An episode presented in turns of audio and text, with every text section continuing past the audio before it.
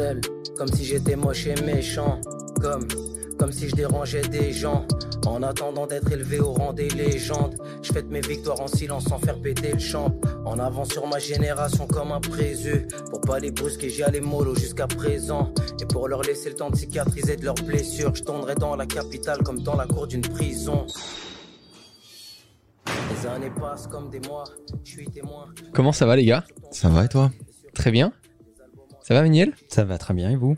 Super. Sujet du jour? Ah, c'est ça, les intros. Très très large. Bah, c'est ça. C'est c'est ça, les, les intros maintenant, juste il nous demande à nous, sujet du jour. Voilà. euh, Allez, le mec, c'est un prompteur. Non, c'est un sujet que j'ai proposé, mais où je sais pas forcément dans quel axe partir, etc. Et je pense surtout que bon, on aura chacun notre mot à dire avec notre expérience aussi. Ouais. C'est pas un sujet à prendre à la légère. L'art de toujours avoir raison.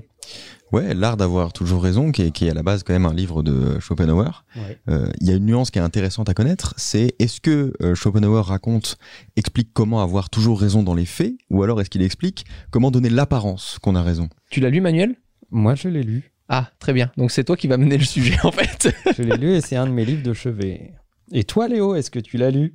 Euh, Alors moi j'ai commencé à le lire, et puis en fait j'avais pris une vieille édition, et euh, bah, c'est illisible en fait, c'est-à-dire que j'ai- voulu me tirer une balle dans Ah la ouais, tête au bout de deux chapitres. Vaut mieux prendre, je recommande de prendre une version qui a été un peu édulcorée depuis. euh, Tout à fait. Vous avez notamment une version qui s'appelle Avoir raison, euh, qui est une version plus contemporaine, qui reprend euh, tous les stratagèmes de Schopenhauer. Il y en a 38 de mémoire sur l'art d'avoir toujours raison.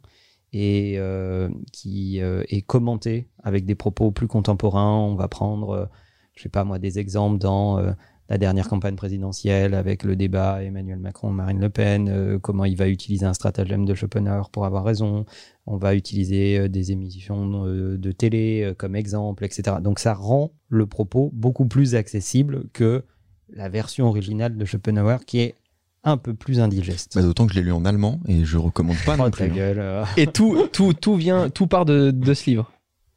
Euh, non, tout part pas de ce livre. Si on parle de, enfin, si on parle de l'art d'avoir raison, on parle en réalité de la rhétorique. C'est-à-dire, euh, la vérité, on s'en fout. La question, c'est à un instant donné, c'est d'avoir raison. C'est-à-dire de remporter le débat, euh, remporter la conversation, euh, et d'envisager la conversation comme un combat. Donc, ce que disait Schopenhauer, ce que disait Socrate et d'autres, c'est que euh, la joute verbale, c'est exactement comme un combat. Euh, il y a des techniques pour neutraliser ton adversaire, neutraliser ses arguments, neutraliser ses raisonnements, etc. Ce qui va te permettre de euh, paraître victorieux aux yeux du public. Est-ce que pour autant tu avais réellement raison ou est-ce que pour autant tu as été de parfaite bonne foi ou pas? Non, pas du tout. Mais c'est pas ça l'objet. Ce qui m'intéresse dans ce que tu viens de dire, c'est aux yeux du public. Parce qu'en fait, on n'est pas du coup dans de la persuasion. Le but, c'est pas de persuader ton adversaire que tu as raison, mais c'est que lors du débat, les gens qui vous écoutent penchent vers tous tes propos. C'est quand tu y réfléchis, le travail d'un avocat devant des jurés. C'est aussi euh, le fait de convaincre un auditoire. C'est le fait d'avoir de la répartie devant un jury quand tu es étudiant. C'est euh, le fait de convaincre un client. C'est le travail d'un influenceur sur Twitter. C'est voilà. C'est Ah, mais donc on est là-dedans. On est dans le fait de persuader les gens qui, qui t'écoutent. Donc même ton adversaire, à la fin, si tu fais vachement bien ton taf, il est censé se dire Ah putain, en fait. euh, en général par orgueil, il peut pas te donner raison. Ou Ouais. alors euh, Ah, c'est fou. c'est difficile parce que à un moment ou un autre, quand tu organises un débat, ça veut dire que tu as un propos A, un propos B, ils vont s'opposer et tu as le public ou l'opinion publique qui vont euh, qui vont essayer de de, de, de, de juger ces gens-là en fait. Et c'est pour ça qu'on parle d'art et pas de science, parce que c'est pas du tout une science, c'est une compétence. C'est pas une connaissance à la base. C'est-à-dire que peu importe si tu as raison ou non dans les faits. Ce qui importe, c'est vraiment qu'à la fin, tu sembles victorieux. On a l'impression que tu as raison. Mais ça, on le fait indirectement tous, tous les jours. Bien sûr. Oui, et j'aimerais déjà préciser que même si le titre euh, peut paraître un peu euh, racoleur, on va dire, euh, ce qu'on essaye de dire, enfin moi en tout cas, ce que j'essaye de porter comme propos, c'est que la rhétorique est un sujet important. On ne forme pas assez d'ailleurs nos étudiants en école de commerce, en marketing ou dans les professions qui vont être au contact du public à, la rhétorique ou, à l'art oratoire de façon générale.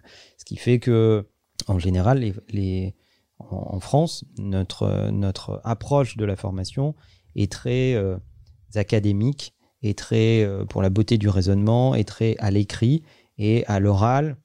mm, C'est pas notre, euh, c'est pas notre fort. Tu prends d'autres filières de formation dans d'autres pays, à Singapour, au Royaume-Uni, aux États-Unis.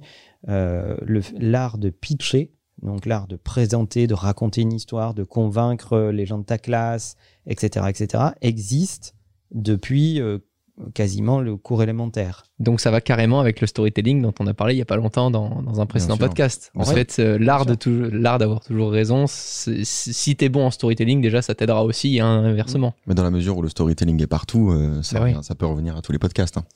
Et, et il y a euh, dans, dans l'idée de remporter un débat ou de remporter un, euh, une joute verbale, il y a effectivement des stratagèmes. euh, Une joute peuvent- verbale, Oui, c'est quoi Un combat. un combat. Un combat, d'accord. Une joute, c'est un combat. Ok. Euh, il y a euh, des, des stratagèmes que tu peux utiliser qui vont t'aider. T'en connais? Tu les connais tous ou pas toi? Je les connais pas tous par cœur, mais On les- 372. Est-ce que t'es un combattant manuel? Moi, j'aime bien, euh, j'aime bien l'art oratoire. C'est un truc que j'aime beaucoup. C'est pour ça que je vais pas mal au théâtre, que j'aime bien le théâtre, euh, parce que il y a dans le théâtre cette question de du timing, du propos qui tombe au bon moment. Euh, Il n'y a, il y a pas que la technique, il y a aussi la répartie, il y a aussi le sens du tempo, euh, tout ce que tu retrouves aussi dans l'humour d'ailleurs. C'est ce qui nous réunit euh, avec Laurent Baffy. Oui, alors il est pas là, mais euh, Non, mais Laurent Baffy maîtrise cet art. c'est sûr.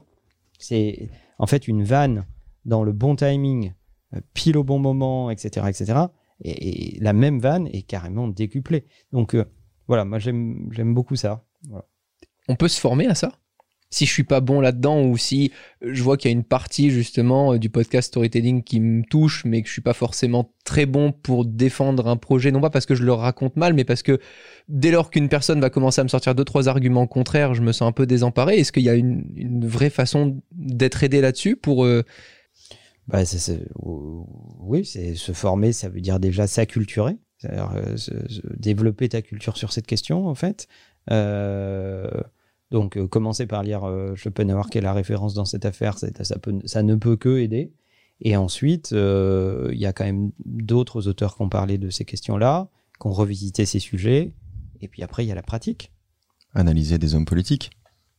Je pense que c'est les, meilleurs, euh, c'est les Mm. meilleurs là-dedans. C'est vraiment une compétence qu'ils développent. Il y a un youtubeur qui s'appelle Victor Ferry et qui analyse euh, pas mal euh, la rhétorique et euh, ce que ce qu'utilisent les, les hommes politiques comme moyen de communication. Je pense que c'est une bonne idée ouais, d'aller voir. par il l'a fait pour plein de choses il l'a fait aussi pour Rap Contenders avec euh, les rappeurs tu sais qui s'envoient des punchlines et tout c'est vachement fort moi il y a comment? Qui se clashent. Exact. Mm. Moi, il y a un moment qui me fait penser à ça avec Manuel, c'était... euh, alors, j'ai toujours l'habitude, la mauvaise, très mauvaise habitude de couper la parole aux gens. Et ça me confortait dans l'idée, justement, d'avoir raison. Genre, je coupe la parole, je m'en fous de ce que l'autre dit. Et, et en fait, plus on en parlait avec Manuel et plus il me voyait faire, parce qu'on a fait aussi quelques conférences euh, et où, j'étais aidé par Manuel, et il me dit, mais c'est tout l'inverse. Laisse parler l'autre. Mhm. Utilise, surtout laisse-le parler et essaie, et- essaie de, de t'imprégner de tout ce que l'autre va te donner pour qu'en une seule phrase que tu puisses lui renvoyer, on oublie directement tout ce qui vient de...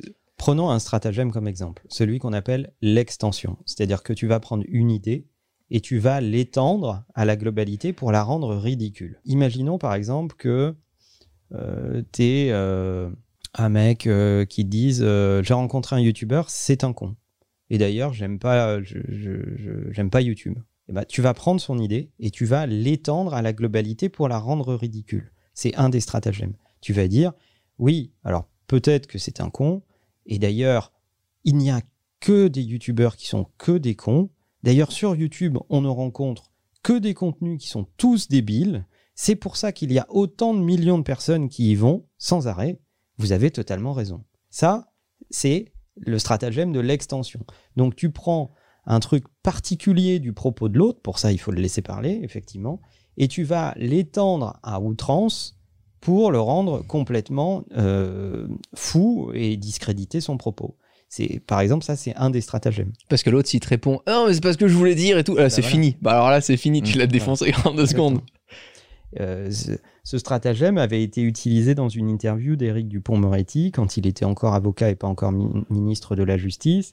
Laurent Ruquier lui disait euh, Oui, mais vous êtes d'accord que euh, il y a plusieurs justices euh, entre ceux qui ont les moyens de se payer plusieurs avocats, qui vont chercher un vice de procédure et qui vont se faire acquitter par vice de procédure. Est-ce que vous trouvez ça juste? Est-ce que vous trouvez que c'est ça la justice? Et Dupont-Moretti de répondre Bah oui, vous avez raison. De la même façon, il y a plusieurs façons de se faire soigner. Il y a plusieurs façons de se faire assister dans la vie. Et, en fonction, il y a donc une médecine aussi à plusieurs vitesses. Donc de là à dire qu'il n'y a pas de médecine du tout, euh, comme vous me dites qu'il n'y a pas de justice, bah non, c'est pas vrai. Non, il y a plusieurs justices, il y a plusieurs médecines, c'est la vie, c'est ainsi. Mais ça ne vous permet pas de dire qu'il n'y a pas de justice. C'est des armes super puissantes. Parce que dépendant de ce que t'en fais, euh, et on l'a vu dans l'histoire, euh, il y a des orateurs et il y en a qui maîtrisaient le storytelling, euh, et ils ont fait faire des choses assez folles. Est-ce que ce serait pas le premier point Godwin de, de cette émission? C'est possible. Il y a deux personnes, à mon avis, à analyser. Alors, on, se fout des idées. On a, on a bien compris que c'est sur, sur, sur la pratique, sur l'art. Mm. C'est notamment Eric Zemmour et euh, Tariq Ramadan, Mhm. qui sont de vrais artistes dans ce domaine-là. Il faut voir à quel point ils écoutent. Tu parlais tout à l'heure de l'écoute, du fait de, fait de couper la parole, etc. Ce sont des gens qui savent fondamentalement débattre. Parce qu'ils écoutent en permanence ce que, les, ce que leurs interlocuteurs euh, leur disent. Et c'est ensuite, à la fin, qu'ils vont venir démonter tout ça. Je pense que c'est deux profils vraiment à analyser parce qu'ils sont très forts euh, dans l'exercice. On sent toute l'admiration qu'a Léo. euh, assez orienté. Euh, oui, écoute, euh, moi je je, je je dépas pas encore sur les idées, hein, je, je parle de de, de, Ah, de l'art. Euh, L'art est subjectif. Non, mais c'est vrai. C'est vrai que quand tu arrives à aimer le débat au point de, euh, de faire abstraction des idées, à la rigueur, ce qui t'intéresse, c'est presque le geste technique. Ouais. Euh, c'est de te dire Ah ouais, bah regarde, ça fait 4 minutes qu'il laisse l'autre parler, qu'il le laisse se vautrer là-dedans, et en une phrase et demie, il va lui rétamer la gueule. Tu vois, c'est- presque technique, en fait. Euh, on n'est on plus vraiment sur les idées. La question de qui dit la vérité n'a strictement aucune importance. Et c'est pour ça que c'est comme ça qu'on fait euh, passer les pires idées en fait. Bien sûr, Comme le disait Romain euh, de façon euh, extrême, c'est comme ça que ça fonctionne. les mots sont des armes. Voilà. Merci, au revoir. T'as une autre méthode? Vous voulez une autre méthode? Bah ouais. Une autre méthode. Euh, Un truc qui marche très très bien, qui est un des stratagèmes de fin, euh, qu'il appelle, je crois, l'ultime stratagème, c'est-à-dire vraiment quand tu as épuisé les 38 et que... Waouh Il y en a 38 vraiment? Il y en a vraiment 38. oui. Incroyable. Vous avez de la lecture. c'est euh, de faire s'énerver l'adversaire, de le Ouais. faire en sorte qu'il sorte de ses gonds, de façon à perdre toute crédibilité. Donc là, pour le coup, tu vas jouer à mettre euh, juste euh, à mettre des petits coups sans arrêt, de façon répétée. Tu le verras d'ailleurs euh, dans plein de débats. C'est les- c'est ces mecs qui utilisent très très bien le micro à la télé, qui parlent pas fort sur le plateau, mais ils parlent vachement dans le micro, ce qui fait que l'auditeur les entend beaucoup. Euh, et ils n'arrêtent pas de polluer le débat avec plein de petites idées. Et l'interlocuteur en face entend une espèce de bourdonnement comme ça, avec des petits. des- qui n'arrête pas de l'interrompre. Et, euh, et, et- et en fait, si tu étais en train d'expliquer un truc, tu vois, je dirais Oh. Oui, oui, bien sûr, comme tout le monde le sait. Ah oui, oui, bien sûr, c'est évident. Mais non, mais, ah, mais et- moi je me lève, je lui défonce Et sa ça, gueule. et ça, ça énerve à fond. Et tout l'enjeu de ce stratagème, c'est de faire en sorte que l'autre s'énerve à tout prix. Euh, et, et- et ça me fait penser à un débat qui est pas très récent entre Fabius et Chirac En effet. en politique, euh, qui, euh, où, où Chirac voulait absolument déstabiliser Fabius, qui était euh, Premier ministre à l'époque, je crois. Chirac avait utilisé ce stratagème. Et euh, il n'avait pas arrêté au sein du, pendant le propos de Fabius, qui est quand même Premier ministre, et de l'interrompre avec des petites phrases à la con, en lui disant Bon, oui, c'est sûr que la nationalisation, c'est la solution à tout. Ah oui, c'est sûr que euh, personne n'a contesté, ce que vous avez avancé. Oh, bah, bien sûr, vous avez fait l'unanimité au Parlement, etc. etc. Et l'autre avait pété un plomb. Et Oh il était. En tant que Premier ministre, vraiment, euh, il avait pété une durite, il avait perdu son sang-froid. Et à partir du moment où tu perds ton sang-froid, t'as perdu la partie. On a pu le voir plus récemment avec Alain Finkielkraut, Mais son fameux Taisez-vous. Ah oui, mais c'était. Ouais, ouais, ouais. ça, Ou avec euh, Jean-Luc Mélenchon- avec La République, c'est moi. Oui, oui. Bon, en général, ça fait pas toujours, ça donne pas toujours une bonne image. Ouais, c'est sûr. Mais là-dedans, il y a toujours un point commun. Mélenchon, C'est, il en euh, fait quasiment à chaque fois qu'il parle en ce moment. Oui, c'est pour ça. il- Ouais. D'habitude, il disparaît après. Ouais. Et- J'avais pas et fini là, de parler. euh, là, en fait, il... comment tu vas, toi? Ça Vous voyez, toi ça marche En, pas. en Ça ce va. moment, ça va. Ça ouais. marche ouais, pas. Et ouais, pourtant, c'est bien. et c'est ce que je voulais dire, tout ça, ça demande de la confiance en soi. Quand Manuel, tout à l'heure, c'est tout con, on a beau être Mm. copains, etc. Si je coupe Léo dans une, dans une façon de parler ou autre, il va jamais, pour l'instant en tout cas, parce que je pense qu'on n'a pas pris du tout assez de maturité avec Léo et pas assez d'habitude à manier tous ces mots et autres. Quand Manuel te met ce temps de pause et te dit, pardon, j'avais pas, j'avais pas fini, et t'as même pas le temps de t'excuser, qui continue sa phrase, ça pour moi, c'est le fait de manier les mots beaucoup mieux en tout cas avec l'expérience que tu as Manuel. Mais je pense que la confiance en soi du coup joue beaucoup. C'est là-dessus que je voulais revenir. C'est c'est forcément quelque chose à trouver. Une personne qui n'a pas confiance en soi elle a beau connaître tous ses stratagèmes je pense que c'est vachement difficile. Enfin, un exemple tout con mais pour revenir sur un truc très terre à terre euh, grand public combien de fois au restaurant on vous demande si ça vous va ça vous a plu? Et que vous répondez oui Mm. alors que c'était dégueulasse Ouais. et les gens sont étonnés quand de mon côté je dis bah, mais avant même que je mange le enfin si j'ai pris une bouchée je fais renvoyer le plat et souvent les gens peuvent te dire à la fin c'était dégueulasse bah il aurait fallu le dire on aurait changé le plat ah j'osais pas Euh, Là-dessus, on se ressemble pas du tout. Euh, vous et moi, parce que moi, euh, Vous, vous- nous deux? Ouais, vous deux. Moi, je suis une petite salope. Euh, c'est-à-dire Léo? moi, le- Ça, je- on avait des, on même avait si des doutes. même si c'est pas bon, c'est bon. donc toi tu préfères fuir? Moi, je suis un peu dans le, mais de moins en moins. ok Mais, mais ça demande du travail. Et, et ce que tu disais, en fait, c'est que t'as pas besoin du stratagème. T'as besoin de l'affirmer.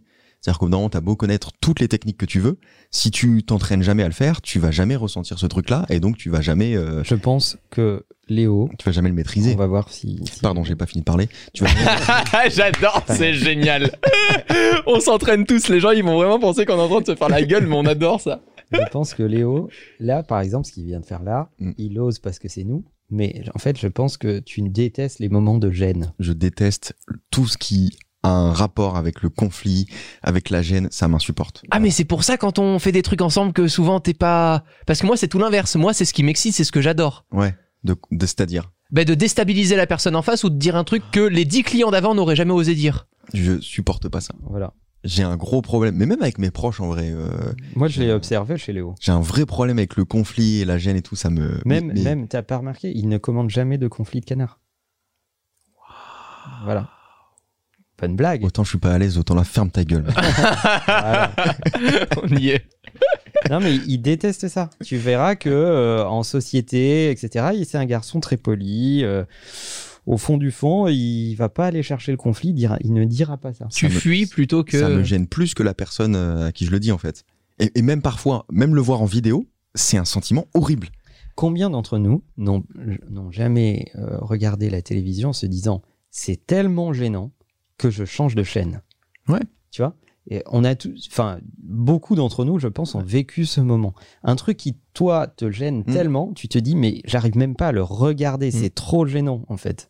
Euh, ben, euh, voilà, c'est c'est ça ce que tu, ce que tu décrivais, toi, Romain. Ben, c'est là où si je- on s'éloigne un peu du sujet. Non, mais en revenant sur la confiance en soi, je pense que t'es forcément euh, dépendant de l'éducation que t'as reçue, de l'entourage que tu as eu ou que Mm. tu as subi, en partie euh, dans tes études ou autres. Si t'as été souvent écrasé par des gens qui s'affirmaient ou qui parlaient plus Alors fort moi, que ça, toi, ça, ça ou- me pète les couilles. hein.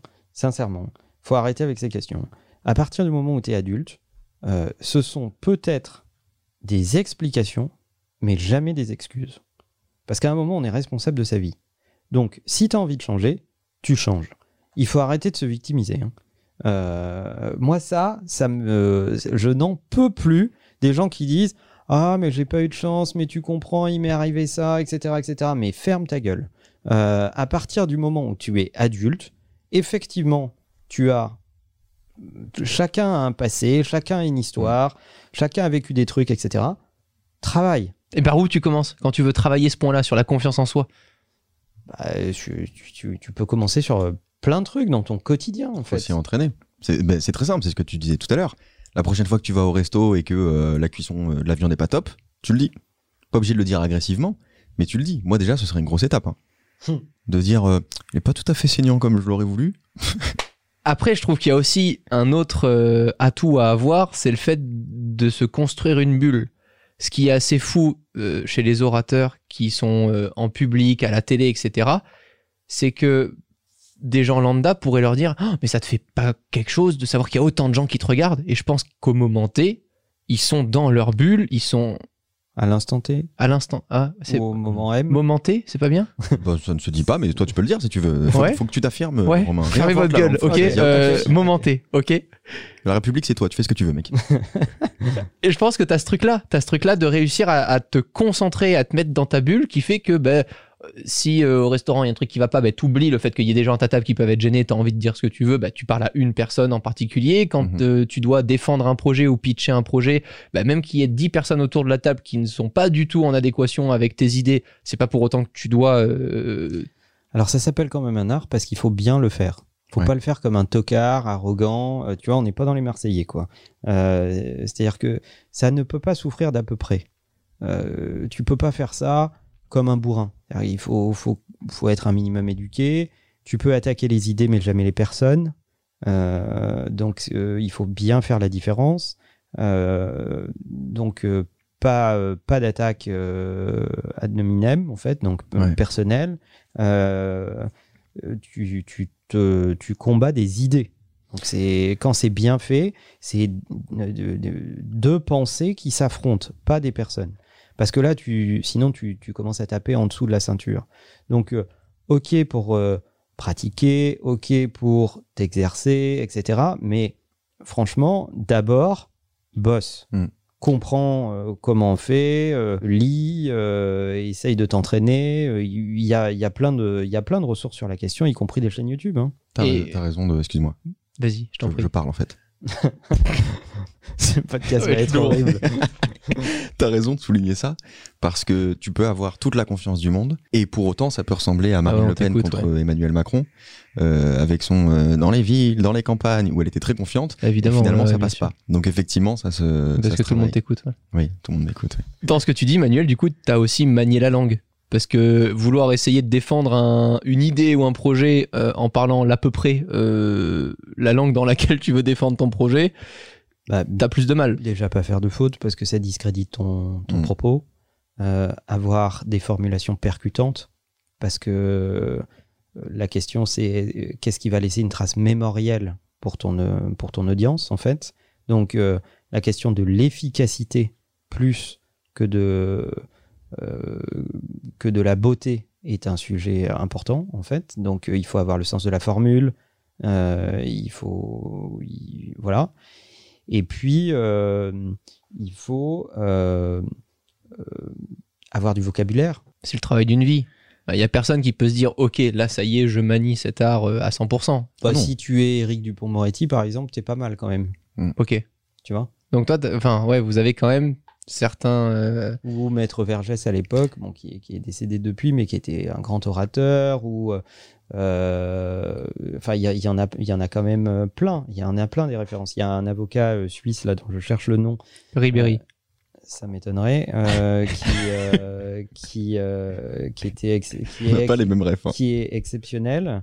Euh, attends, je vais vous retrouver le nom. Voilà, Marc Bonan. Marc Bonan, grand avocat, grande maîtrise de la rhétorique.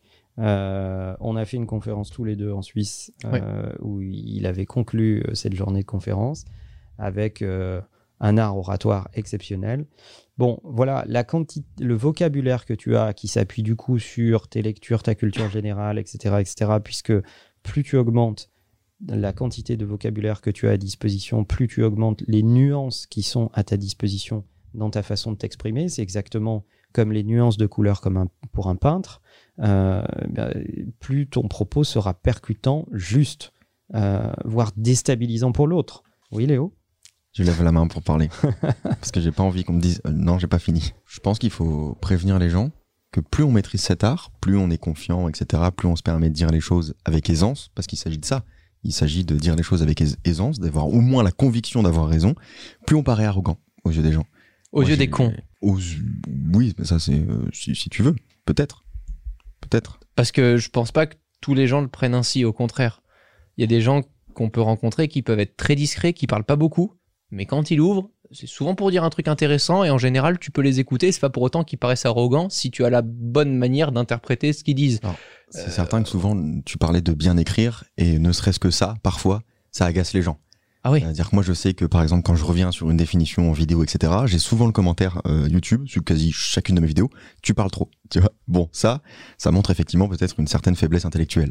Mais même au-delà de ça, il y a vraiment souvent, quand vous êtes à l'aise dans cet art-là de, de, de, la parole, de la communication, etc., que vous êtes confiant dans ce que vous dites, il y a ce problème du les gens, euh, ils voient euh, non pas un certain art, mais une certaine arrogance. Moi, j'ai le problème tout le temps. Euh, plus vous êtes confiant dans ce que vous dites, plus vous paraissez arrogant, ça, il faudra l'accepter. Oui, c'est vrai.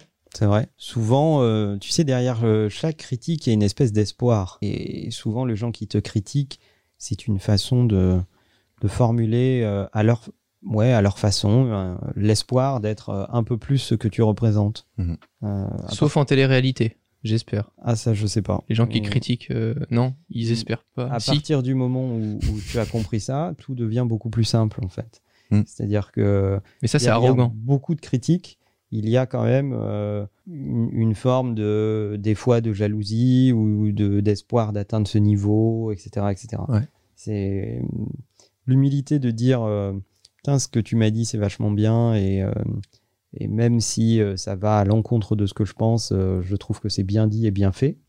C'est assez rare de le voir, encore plus dans les commentaires YouTube. Mais c'est un, c'est un pouvoir extrêmement puissant que de comprendre que en fait euh, la haine c'est de l'envie. Oui. Ça change tout.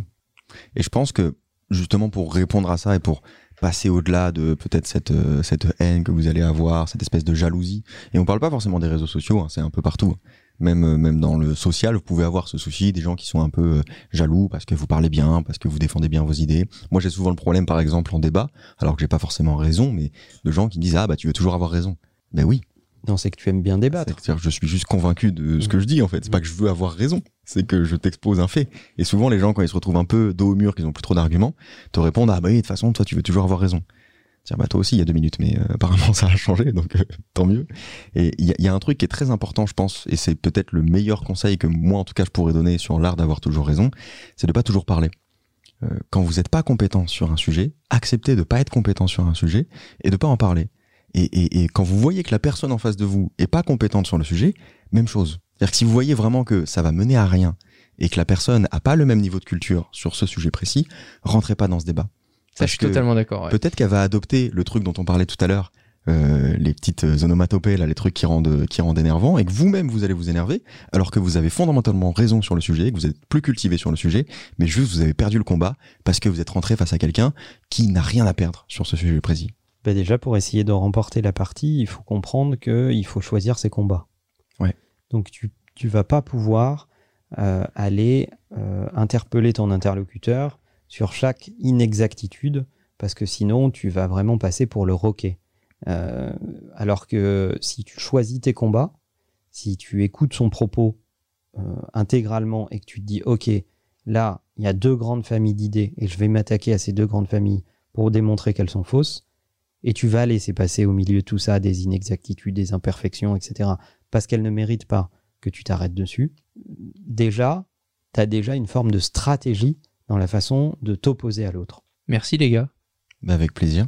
On peut rappeler le livre avant que les gens nous quittent? L'art d'avoir toujours raison de Schopenhauer. On vous dit à très vite La bise. Bye dans un bye. prochain podcast. Salut J'avais pas fini de parler. Péter le champ. En avant sur ma génération comme un présu. Pour pas les brusquer, j'y allais mollo jusqu'à présent. Et pour leur laisser le temps de cicatriser de leurs blessures, je tomberai dans la capitale comme dans la cour d'une prison.